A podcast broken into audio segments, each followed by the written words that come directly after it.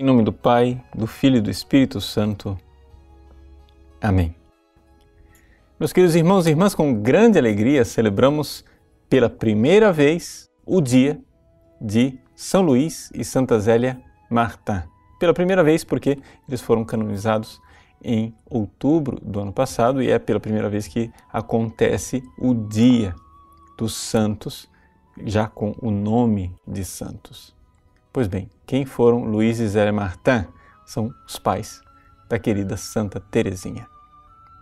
Mas eles não foram santos simplesmente porque foram pais de uma santa.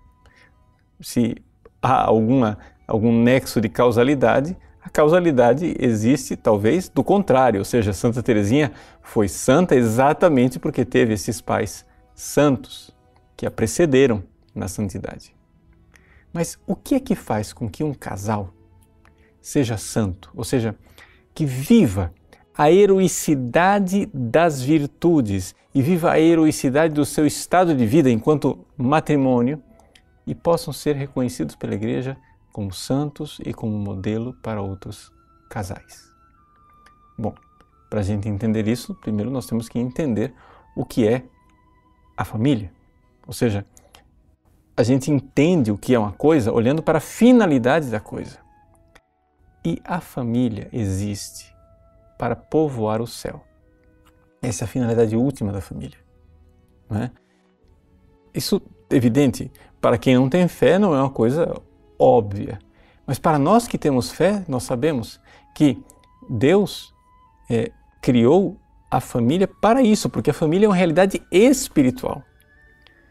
Entre os animais existe o sexo, mas o sexo é feito simplesmente para povoar essa terra entre os seres humanos, não existe somente o sexo. Existe o sexo e existe a família. De tal forma que com o sexo, sim, nós povoamos essa terra, mas com a família nós povoamos o céu. A família é uma instituição em que as pessoas têm um vínculo de amor e de caridade entre si, de tal forma que prestam uma ajuda mútua, elas têm uma aliança de amor para se ajudar mutuamente a chegarem no céu. E se é isto uma família, nós podemos dizer, sem dúvida alguma, que São Luís e Santa Zélia Martin cumpriram a sua missão heroicamente. Eles tiveram nove filhos.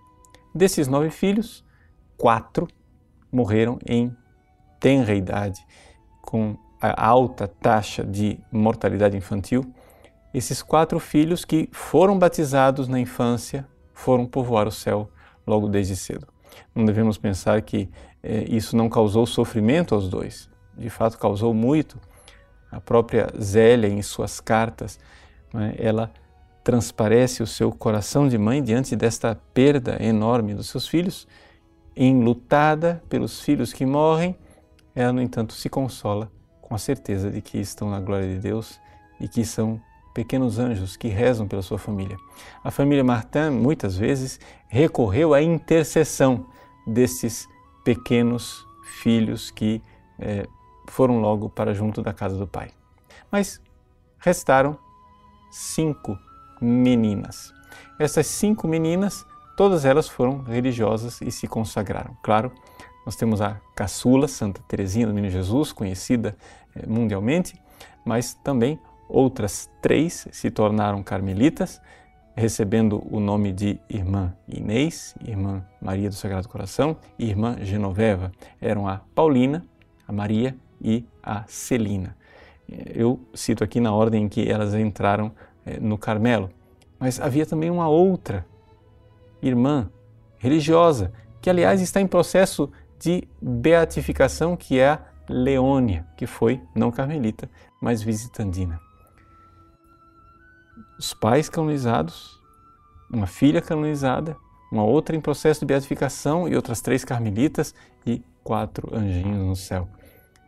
Uma família onde os pais podem, com muita alegria, dizer: combati um bom combate, realizei aquilo que eu designo da nossa família, de uma família cristã e católica, povoamos o céu. Deus abençoe você. Em nome do Pai, do Filho e do Espírito Santo. Amém.